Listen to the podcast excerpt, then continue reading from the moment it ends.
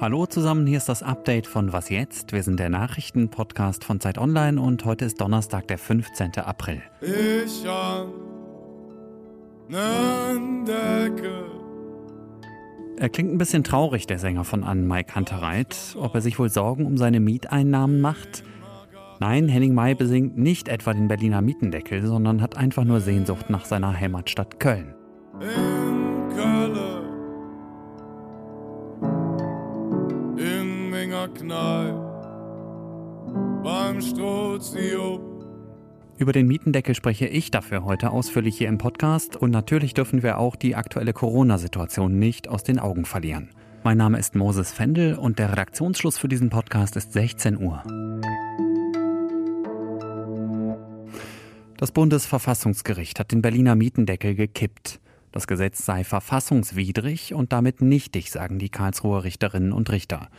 Bundeswirtschaftsminister Peter Altmaier klingt erleichtert. Ich hatte die große Sorge, dass dadurch gerade die private Bautätigkeit äh, bei Schaffung von neuen äh, Mietwohnungsangeboten verlangsamt und ähm, reduziert wird. Wir alle wollen, dass es bezahlbaren Wohnraum gibt. Das geht aber nicht durch Deckelung, das geht nur durch das Schaffen einer ausreichenden Anzahl von neuen Wohnungen zu bezahlbaren Preisen.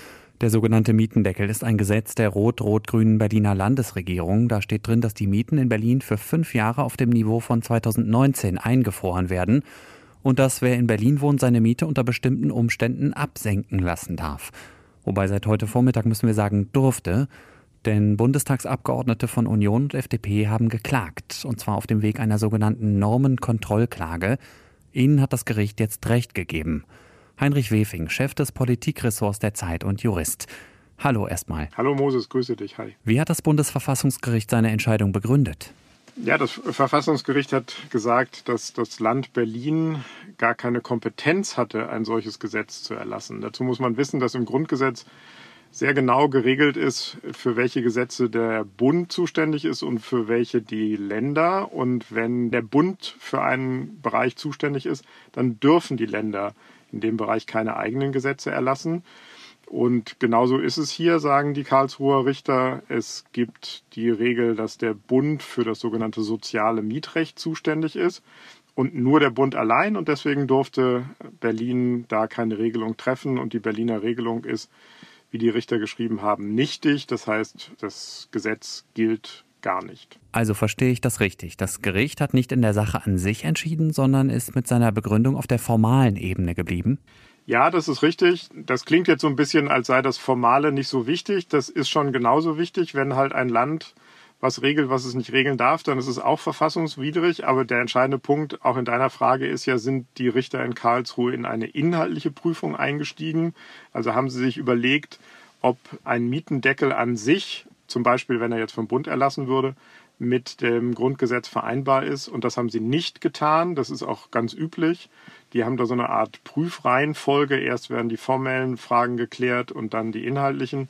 Und wenn schon an einer formellen Frage hängen bleibt, dann gehen die gar nicht mehr in die inhaltliche Prüfung. Also das Bundesverfassungsgericht hat nichts dazu gesagt, ob ein Mietendeckel inhaltlich okay ist. Was würdest du sagen? Ist die Idee eines Mietendeckels in Deutschland damit endgültig tot? Oder könnte eine zukünftige Bundesregierung zum Beispiel Grün-Rot-Rot, hingehen und ein bundesweit gültiges Gesetz beschließen, um die Mieten in Großstädten zu deckeln. Das könnte so eine Regierung sicherlich tun und das könnte jetzt auch ein Wahlkampfthema werden. Aber ganz wichtig ist, das Gericht hat nichts dazu gesagt, ob es so einen Bundesmietendeckel okay fände oder nicht.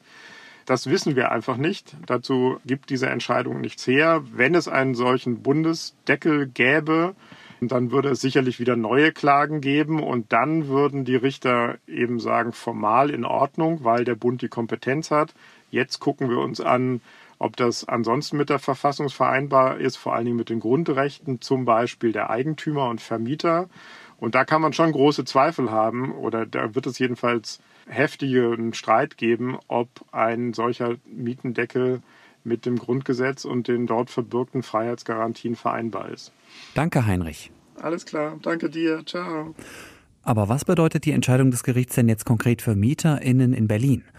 Durch den Deckel wurden viele Mieten ja über mehrere Monate hinweg gesenkt, allerdings nur unter dem Vorbehalt, dass das Gesetz vor Gericht überhaupt Bestand hat. Der Geschäftsführer vom Berliner Mieterverein, Rainer Wild, geht davon aus, dass zu wenig gezahlte Miete innerhalb von 14 Tagen nachgezahlt werden muss. Für die Mieter bedeutet es, dass tatsächlich die einbehaltenen Beträge an den Vermieter zurückerstattet werden müssen.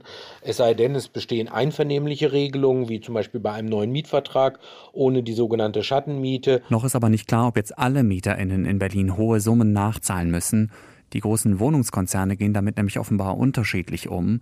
Vonovia zum Beispiel hat schon angekündigt, keine Rückzahlungen zu fordern.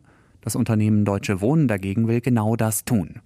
Und Berlins Senator für Wohnungsbau und Stadtentwicklung Sebastian Scheel hat im Tagesspiegel gesagt, dass die Landesregierung Menschen nicht alleine lassen will, wenn sie jetzt wegen dem Gerichtsentscheid zum Mietendeckel in Not geraten. Gegen ein exponentielles Wachstum der Infektionen kann man nicht animpfen oder antesten. Das ist Bundesgesundheitsminister Jens Spahn. Corona ist natürlich auch noch da. In der Bundespressekonferenz hat Spahn heute Vormittag die Bundesländer zum Handeln aufgefordert. Die Infektionszahlen sind zu hoch und sie steigen weiter. Die Lage auf vielen Intensivstationen wird täglich kritischer. Die eindringlichen Appelle von Intensivmedizinern sollten wir hören. Konkret fordert Spahn, dass die Länder sofort weitere Einschränkungen erlassen und damit nicht bis nächste Woche warten. Wieso nächste Woche? Was ist da nochmal?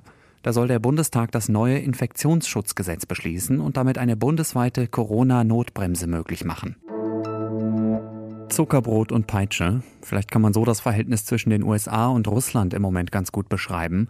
Vorgestern hatte US-Präsident Biden seinem russischen Amtskollegen Putin noch ein Spitzentreffen vorgeschlagen. Und das, nachdem er ihn kürzlich indirekt einen Killer genannt hatte. Auf der anderen Seite macht der Kreml dem Westen und der Ukraine Sorgen, weil er die russischen Truppen an der Grenze zur Ukraine verstärkt. Und heute hat Washington neue Strafmaßnahmen gegen Moskau verhängt. Zehn Diplomaten wurden ausgewiesen und auch Finanzsanktionen wurden zusammen mit der EU, Großbritannien, Kanada und Australien verhängt. Begründung? Die anhaltende Besetzung der ukrainischen Halbinsel Krim sowie die mutmaßliche russische Einmischung in die Präsidentenwahl im vergangenen November und ein massiver Cyberangriff auf US-Einrichtungen. An der Einladung an Putin zum Spitzentreffen hält Biden aber fest.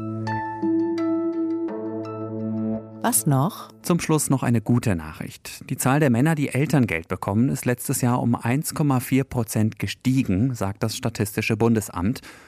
Damit haben sich 2020 mehr als 460.000 Väter eine bezahlte Auszeit genommen, um sich um ihr Kind oder ihre Kinder zu kümmern. Konstant geblieben ist allerdings ein anderer Wert. Frauen nehmen im Schnitt deutlich länger Elternzeit als Männer, fast viermal so lange. Um gegen diese Statistik anzukämpfen, will ich einen kleinen Beitrag leisten und verabschiede mich heute für eine ganze Weile von Ihnen. Bis Ende des Jahres kümmere ich mich nämlich hauptberuflich um meine Tochter.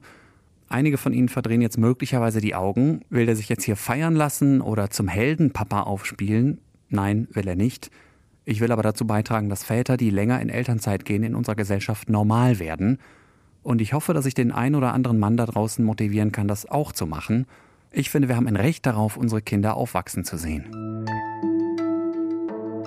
Und das war's für heute mit dem Update von Was jetzt? Morgen früh ist wieder Ole Pflüger dran. Bei ihm geht es unter anderem darum, warum Markus Söder trotz toller Umfragewerte nicht schon lange Kanzlerkandidat ist. Ich bin Moses Fendel und freue mich, wenn wir uns dann ab Ende des Jahres wieder hören. Vielen Dank fürs Zuhören, machen Sie es gut und bis bald.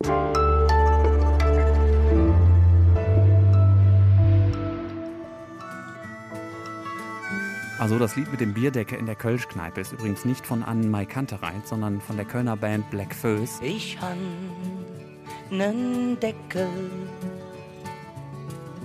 durch dann noch 10 Mark 80 drauf.